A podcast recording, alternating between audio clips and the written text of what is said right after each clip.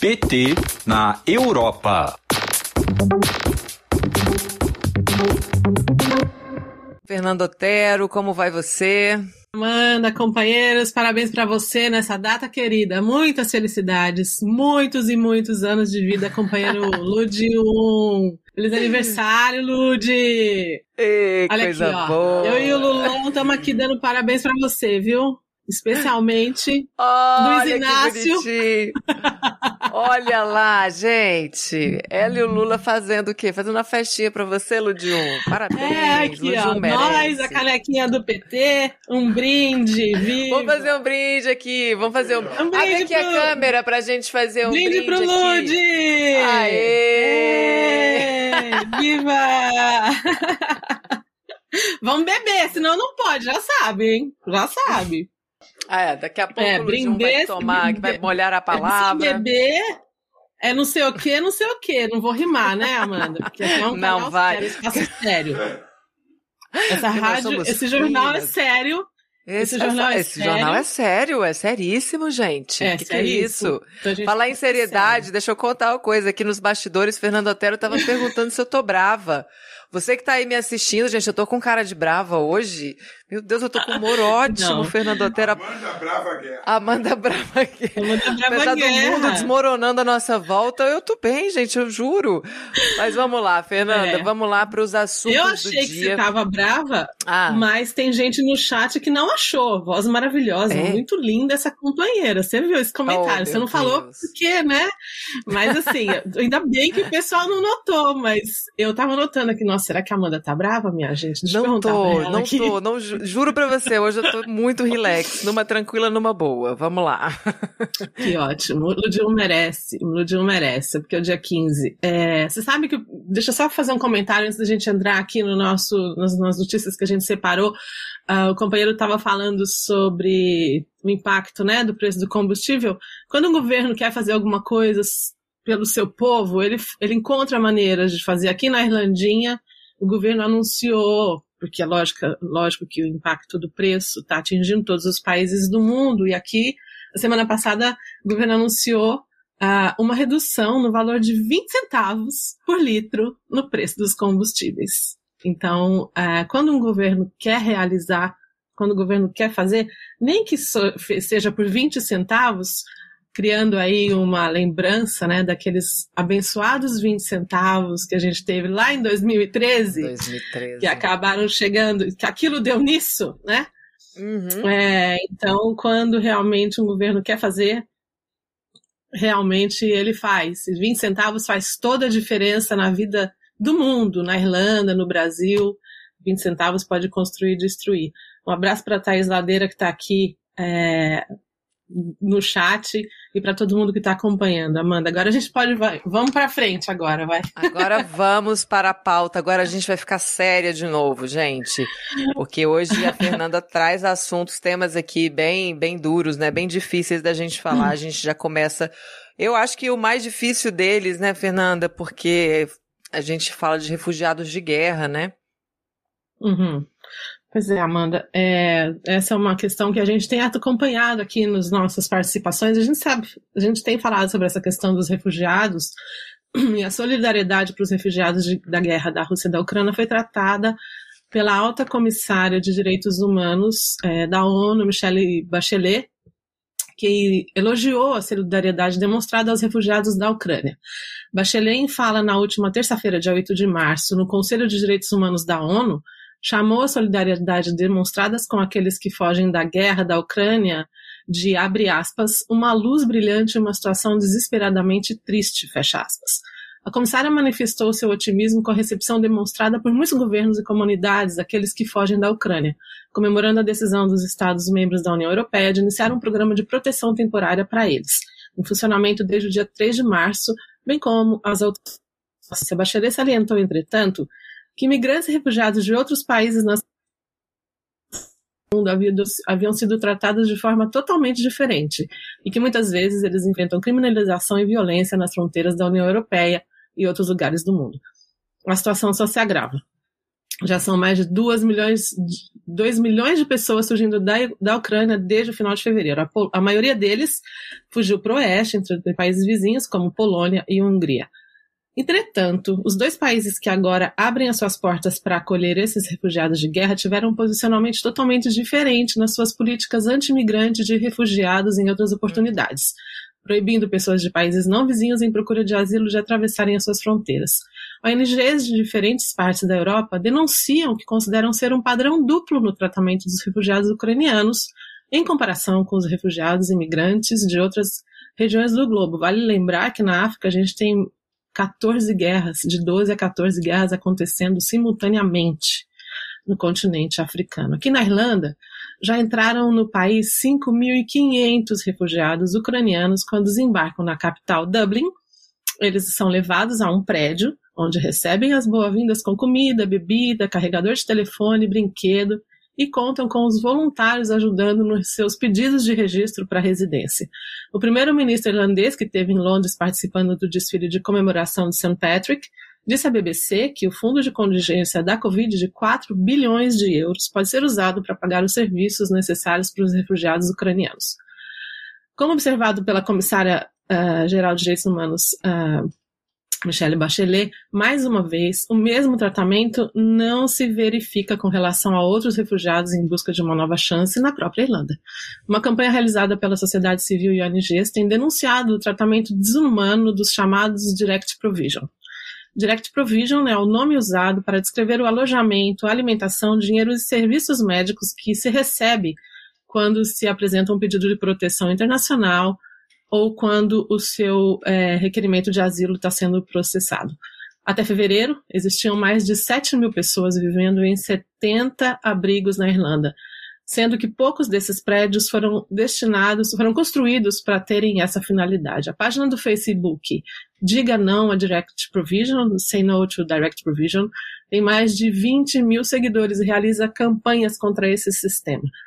Uma carta entregue aos deputados irlandeses em dezembro de 2021 apelava para o banimento desses centros e o governo assumiu o compromisso de banir esse serviço até 2024, ou seja, pau que bate em Chico não bate em Francisco na Irlandinha também, infelizmente. Nossa, Fernanda, realmente essa, pontuação aí da Bachelet é importante, né? Porque a gente está vendo isso, inclusive da cobertura da mídia, né? Como eles estão ressentidos por ter uma guerra na Europa, como eles minimizam a dor de outros povos, de outras, de outros países, né? Enfim.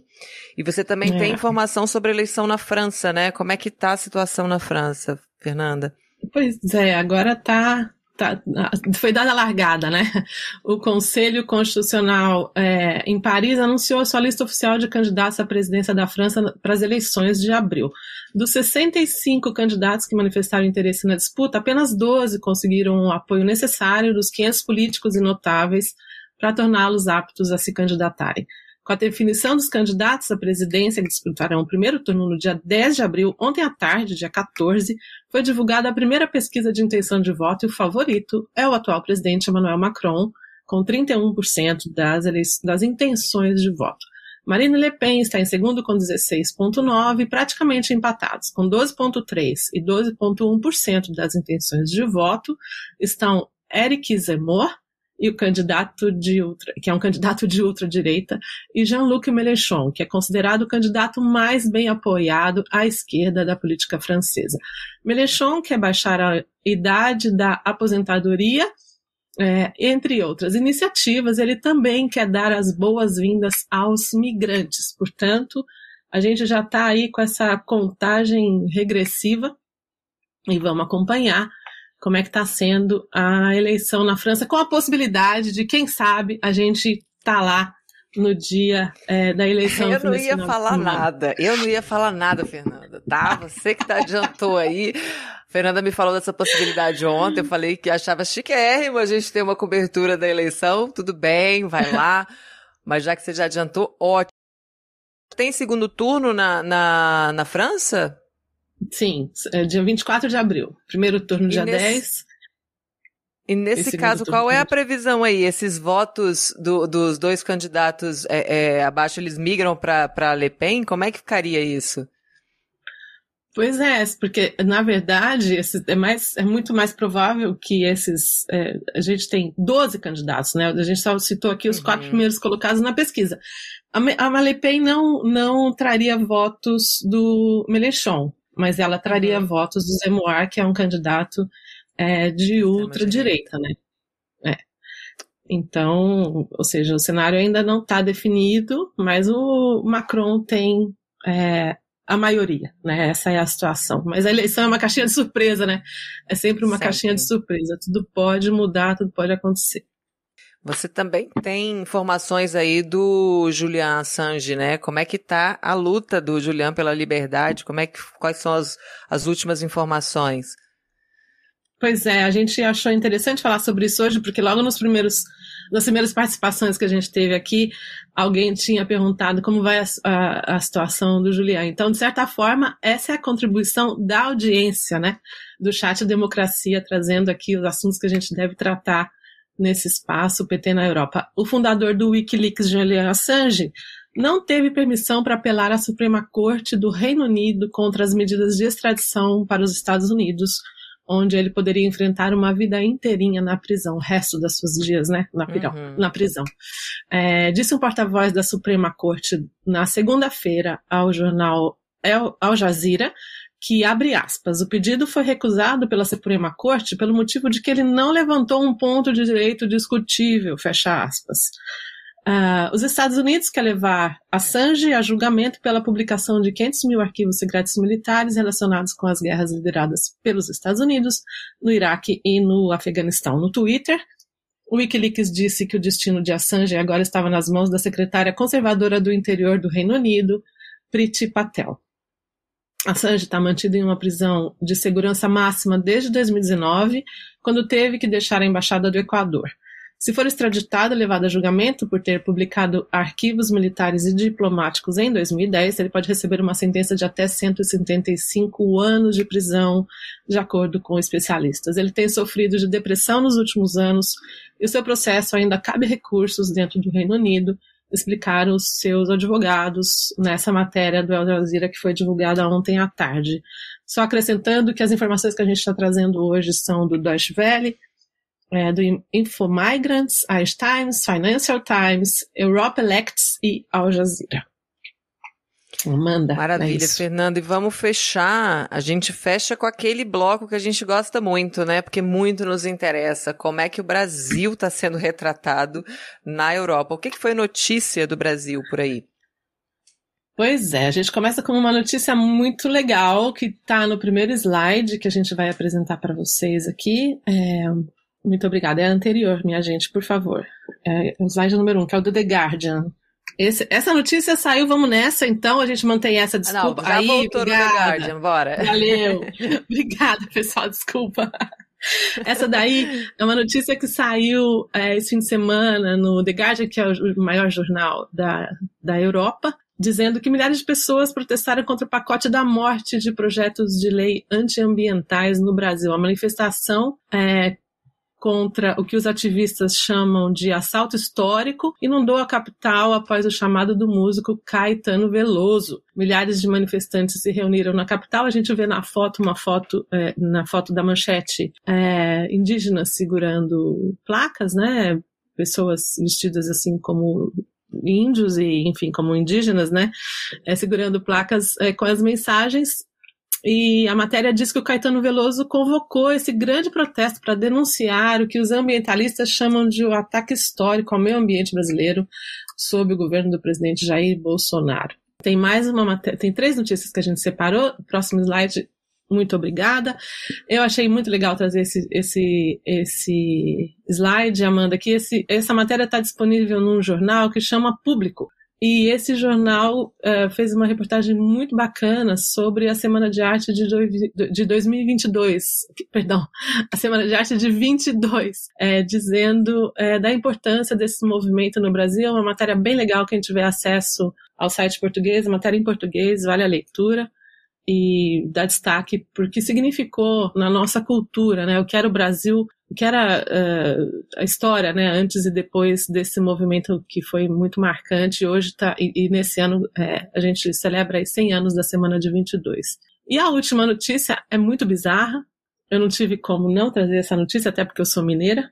A terceira notícia que a gente vai trazer para vocês é Galo Louco luta contra com os jogadores depois do gol. O mascote do Atlético Mineiro recebeu a proibição de uma partida depois de tentar lutar com jogadores rivais em um clássico. O mascote do Galo se posicionou ao lado dos jogadores do Cruzeiro enquanto eles comemoravam a abertura do placar no domingo. É uma matéria que eu achei muito bizarra, bem característica desse jornal, The Sun, porque ele tem essa a personalidade dele, né? Sensacionalista, Mas, né? É, demais. Eu achei, enfim, para minha terrinha, para o meu povo, né? Candidato a governador pelo PT, um abraço para ele, Jesus. Então, achei legal trazer essa matéria. Enfim, só pra gente dar risada do que dizem de nós, né? Essa do Galo é Louco isso. foi ótima mesmo. Galo foi divertida. Louco. E também, é só para pontuar aqui, do, aquele podcast diário da, da BBC também, falou uhum. sobre a, a, as manifestações aqui em Brasília, né, contra o pacote da morte e com uhum. correspondente, uhum. assim, trouxe, foi uma, uma participação bem, bem interessante no podcast. Ou seja, a repercussão foi bem grande, né? Pena Sim. que no mesmo dia a Câmara votou a urgência, né, da votação de exploração em terras indígenas, é, ignorando ou desprezando completamente a participação popular ali na esplanada. Mas vamos é. seguir, Fernando Otero, aguardando atualizações da sua participação nas eleições lá da França, se a gente vai ter você Sim. lá em loco. tomara, tomara que dê tudo certo. Te agradeço muito a participação de hoje e a gente se vê na semana que vem. Muito obrigada, querida. Deixa um abraço mais forte ainda para o Lud 1. E vou encerrar minha participação de hoje, Amanda. É, ontem, dia 14 de março, foi aniversário de morte de Karl Marx. E eu quero ler um trecho da fala do Engels no túmulo de Marx no cemitério de Highgate de Londres, que eu já tive lá. Fui lá visitar o túmulo de Marx. Foi uma emoção, assim, eu adoro visitar o cemitério, devo confessar a vocês que cemitério é um lugar que me atrai. Eu acho bem legal ver a história, ver, enfim, eu gosto de fazer isso e eu tive lá. É, vou ler só um trechinho aqui dessa fala de Engels naquele dia. Marx foi, antes de tudo, um revolucionário. Sua verdadeira missão de vida foi contribuir de uma forma ou de outra para a queda da sociedade capitalista e das instituições políticas criadas por ela. Contribuir para a emancipação do proletariado moderno, ao qual ele foi o primeiro a infundir a consciência sua, sobre a sua própria situação e necessidades, a consciência sobre as condições para a sua emancipação. A luta foi seu elemento, e ele lutou como uma paixão, uma tenacidade, um sucesso como poucos. Seu nome vai atravessar gerações, e seu também e também o seu trabalho. Muito obrigada a todo mundo que está aqui no chat Democracia. Obrigada, Amanda. Obrigada pela parceria. E a gente se vê de novo, então, na terça-feira, dia 22 de março de 2022, semana que vem. Obrigada. Muito obrigada. Um beijo, Fernanda. Até semana que vem.